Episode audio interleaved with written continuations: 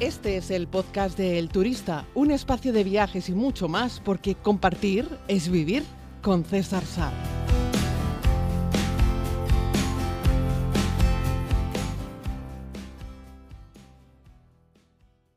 Saludos querida comunidad en este domingo 4 de febrero del 2024. Vamos con este podcast y vamos, como siempre, a seguir escuchando los audios que me enviáis tan amablemente. Recordad que lo podéis hacer por Instagram, por Facebook, por email. Espero que dentro de poco por WhatsApp, aunque llevo ya tiempo diciéndolo, pero es que no termino de encontrar la manera más óptima. Si a alguien se le ocurre que me lo diga, eh, no sé, había pensado una tarjeta prepago, mm, pero ando con un poco de lío con ese tema, ¿vale? Eh, vamos a escuchar lo que Irene nos propone para el día de hoy. Hola César, mi nombre es Irene. Me gustaría plantearte dos preguntas o propuestas de podcast. La primera es si tienes algún método de búsqueda de rincones secretos o joyas escondidas, aquellos sitios no tan conocidos por los turistas, pero que hacen que un viaje sea diferente y variado. Y la segunda sería pedirte recomendaciones para un viaje a Hungría, incluso si conoces algún rincón secreto allí. Eh, gracias por tus consejos y un saludo a ti y a la comunidad. Pues muchísimas gracias Irene por, por, tu audio. Vamos a meternos de lleno con, con, ese tema, que fijaos que hace unos días hablábamos directamente de Budapest, dedicábamos un podcast completamente en exclusiva a, a Budapest, a la capital de, de Hungría. Y hoy nos vamos a sumergir un poco, bueno, primero quiero responder a esa pregunta que me hacía tan, tan clara sobre si tengo alguna forma de encontrar como rincones secretos, lugares a lo mejor menos visitados, pero bonitos. Es cierto que me escucháis muchas veces decir que, y, defiendo firmemente que muchas veces algunos de los lugares más visitados de un país lo son porque lo merecen, porque son especiales, porque tienen mucha historia, porque son muy bonitos y coincidimos muchas personas allí pero eso no quita que el lugar no deje de ser sensacional. Es como Gran Cañón, hay que ir a ver al Gran Cañón, aunque hay mucha gente allí, pero es el monumento natural más impresionante que hay. Esa es una, falla, una, grieta que hay en la tierra, ahí se abre, ese, ese cañón es brutal, no hay nada en el mundo. Eh, en, ese, en esa dirección como el Gran Cañón. No hay nada. No es comparable con ningún otro accidente geográfico así de, que la Tierra se abra, ¿no? Eh, luego tenemos grandes accidentes geográficos de cordilleras, montañas, hacia arriba, cascadas, ríos, tenemos lagos, pero como cañón, el Gran Cañón del Colorado, no hay nada eh, que lo supere y es un sitio que hay que visitar. Si bien es cierto que eh, mm, dicho eso, dicho eso y superado eso, como os digo siempre, si habéis ido muchas veces a Italia o habéis ido varias veces a Roma, pues además de daros un paseo por, ¿no? por, el foro, que siempre merece la pena darse un paseo por allí, pues a lo mejor podemos dedicar el, viaje a visitar algún lugar, algún rincón eh, que es igualmente bonito y también interesante y es un poco menos visitado.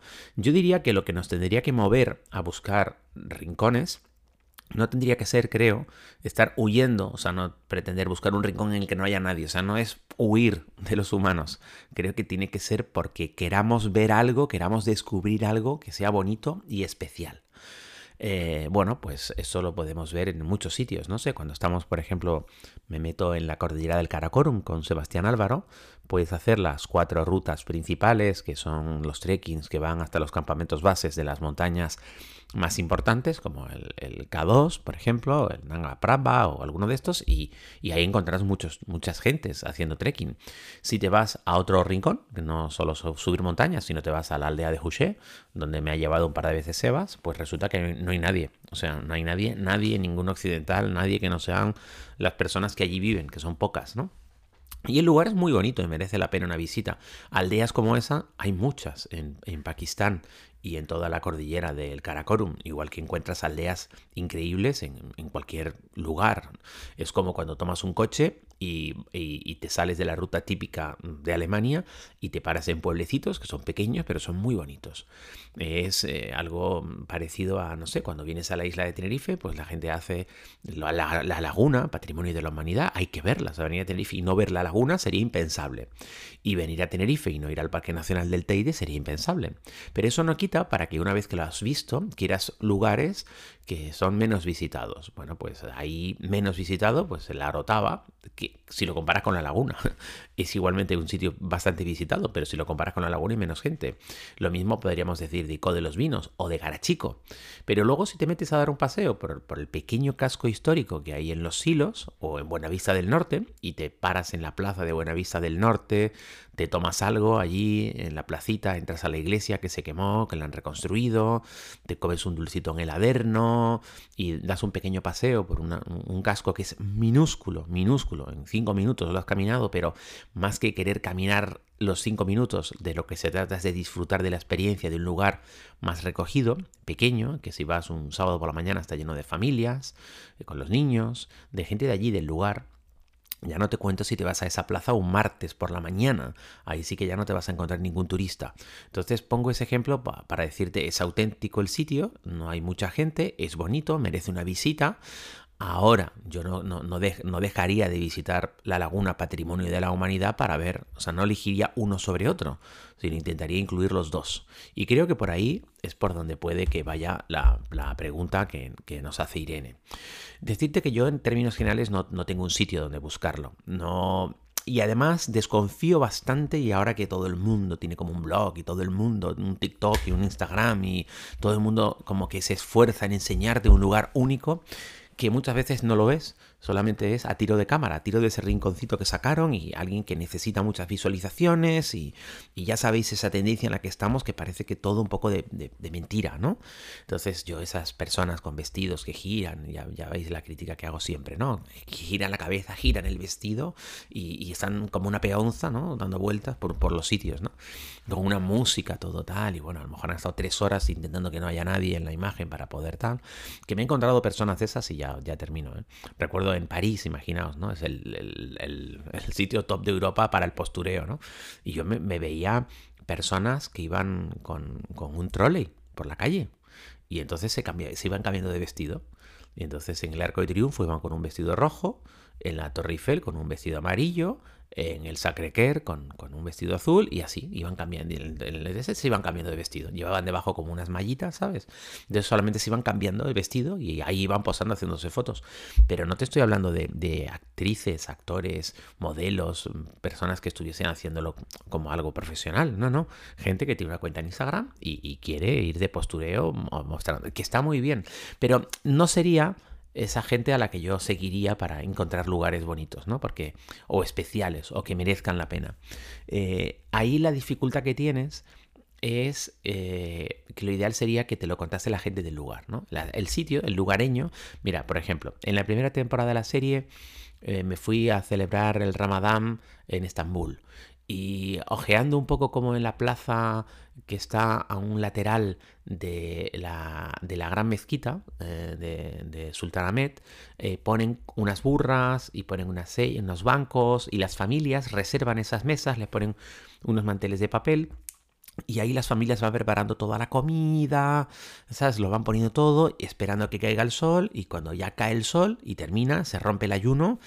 Imaginaos, ¿no? Es gente que durante los 40 días ¿no? que dura el ramadán, pues están ayunando y durante el día no comen nada y cuando cae la noche pues ya pueden comer. El último día, el último de estos días es una gran fiesta. Y entonces cuando se termina el ayuno del último día del Ramadán, pues la gente es que está en la calle celebrándolo, es una gran fiesta, un gran acontecimiento.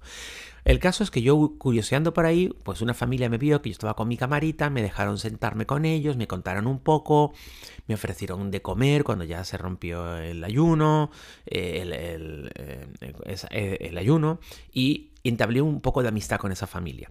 Y, le estaba enseñando a la familia imágenes que había grabado en Estambul, etc. Bueno, pues el padre de la familia me contó que había una mezquita en Estambul, que era la única a la que todavía se subía el muacín a lo alto del minarete para llamar a la, a la oración a viva voz.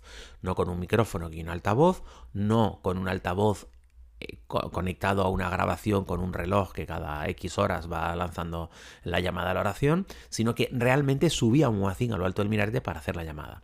Esta información, al menos hace 10 años, cuando yo estaba paseando por allí, no estaba en ninguna página web, no había ninguna web que me lo dijese.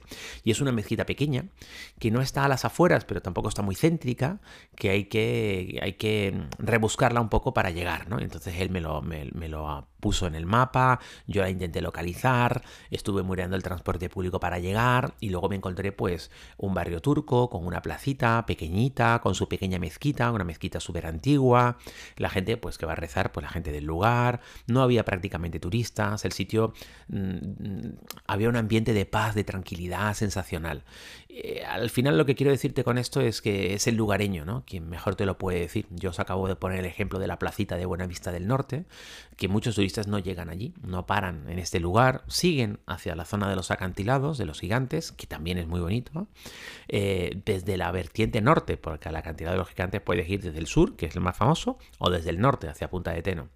Entonces, claro, el lugareño es el que te va a poder decir. Yo te diría, oye, pues evita el fin de semana, vete entre semana, para en Buena Vista y luego mmm, entre semana creo que todavía puedes meter el coche hasta Punta de Teno y si no tendrás que dejarlo, tomar un, una guagua, un bus y entrar hasta Punta de Teno. Y ahí puedes disfrutar de una experiencia de paz, de tranquilidad, con uno de los paisajes más brutales que hay en Europa, la cantidad de los gigantes, visto desde el lado norte, no desde el lado sur, junto al faro, en fin, aquello es un paraíso, es un sitio precioso.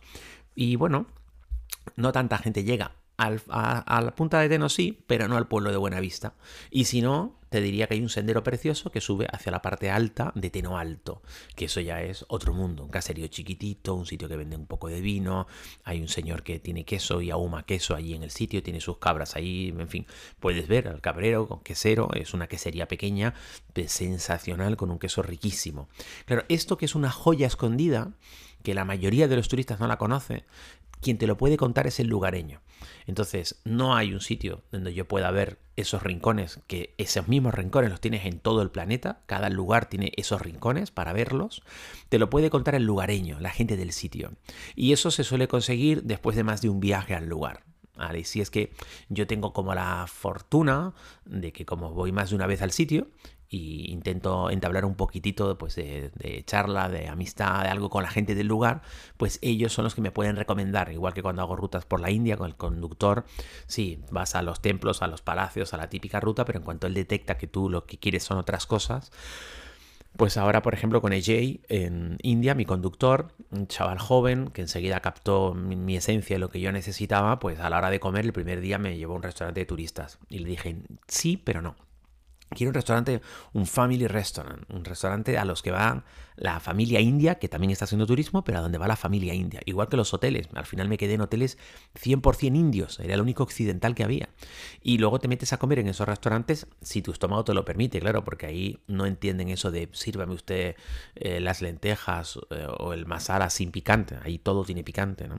A mí, como sí me gusta la comida india y la, pues, la, tolero muy bien, la comida india auténtica, o sea, la comida india con todo, pues ahí eh, pues, pues puedo entrar en ese tipo de restaurantes y no tengo problema en casi, casi ningún lugar del mundo. Entonces voy combinando los sitios que son más importantes y destacados en los que hay turistas con lugares a, veces pues menos visitados, pero que igualmente tengan un encanto y eso generalmente te lo da el lugareño. Sé que no es a lo mejor no es lo que les hubiese gustado escuchar de pues tengo una web que se llama www.rincones escondidos no sé qué, que no. Aunque allá hay mucha gente intentando hacer cosas así, pero yo creo que es más fruto del, protagonismo o de querer atraer flujo, visitas, etcétera, que de la realidad. Yo es que estoy cansado de ver gente que, que va a un viaje al año y tienen un ¿no? y luego hacen como todo un mundo de viajes no que no es gente que es gente que le gusta viajar pero que no viaja mucho es a lo que a lo que me voy es como cuando ves las reviews de tecnología y te ves a un montón de gente haciendo una review de una GoPro en una en una oficina no y tú dices espera pero es que son gente que nunca. El otro día hablando con Edu, que os decía, ¿no? Vemos reviews de cámaras de fotos o de vídeo de gente que, hace, que lee las especificaciones delante de una cámara en un estudio en, en su casa, ¿no? En un plató pero luego no salen fuera a usarla o salen por la calle alrededor de su casa. O sea, no, es gente que esté acostumbrada a hacer vídeo, a hacer contenido, no es gente que haya grabado una serie de televisión. No, no, es gente que solamente hace reviews de cámaras, pero ¿son expertos en cámaras realmente? Yo tengo, las han puesto a prueba realmente, o sea, las han usado un mes por la calle callejeando, yéndose de viaje, no sé, haciendo... Yo, yo creo que realmente no. Igual que las cámaras de acción, ¿no? Eh, ¿Las has probado realmente lanzándote desde un acantilado, sumergiéndote con ellas, haciendo kayak, haciendo bicicleta? Ah, no. Entonces, bueno, pues, pues igual no me vale. igual me vale solo. Bueno, pues con lo de los viajes hay un poco lo mismo. Instagram está lleno de gente que se fue un día a un sitio generó mucho vídeo, mucho contenido y luego estuvo ahí dando la matraca con el tema como si fuese un súper experto del sitio. Y realmente no lo son. De ahí que haya que embadurnarse un poco en modestia que, es lo que yo intento a lo largo de los últimos años y poner los pies en la tierra. Por eso hay muchas veces que empiezo un podcast diciendo, disculpa, pero yo no soy muy experto de este sitio porque yo solo he estado dos veces o tres veces, ¿eh? que igual ya he estado el doble o el triple que a otra mucha gente que solo ha estado una vez, pero no me considero experto. Me considero un poco más experto de sitios en los que he estado mucho, como India, como, como Tailandia, como, como Nueva York. Hay sitios en los que, bueno, al final me he dado cuenta que he estado un montón de veces y que ahí sí podría decir que sé un poco más que, que la media.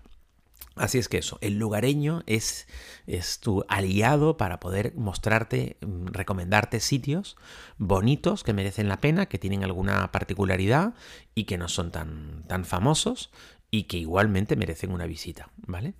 Y luego, claro, lo que me preguntas de Hungría, que era por lo que se supone que vamos a empezar este podcast, pues, ¿qué te voy a decir? Que no soy un experto en Hungría, que he estado más veces en, Budapest que en el resto del país, eh, pero que tenemos sitios bonitos. Eh, bueno, el, castillo de Buda eh, sería el más destacado en, Budapest, por ejemplo, y el edificio del Parlamento, pero todos hemos hablado de, de Budapest.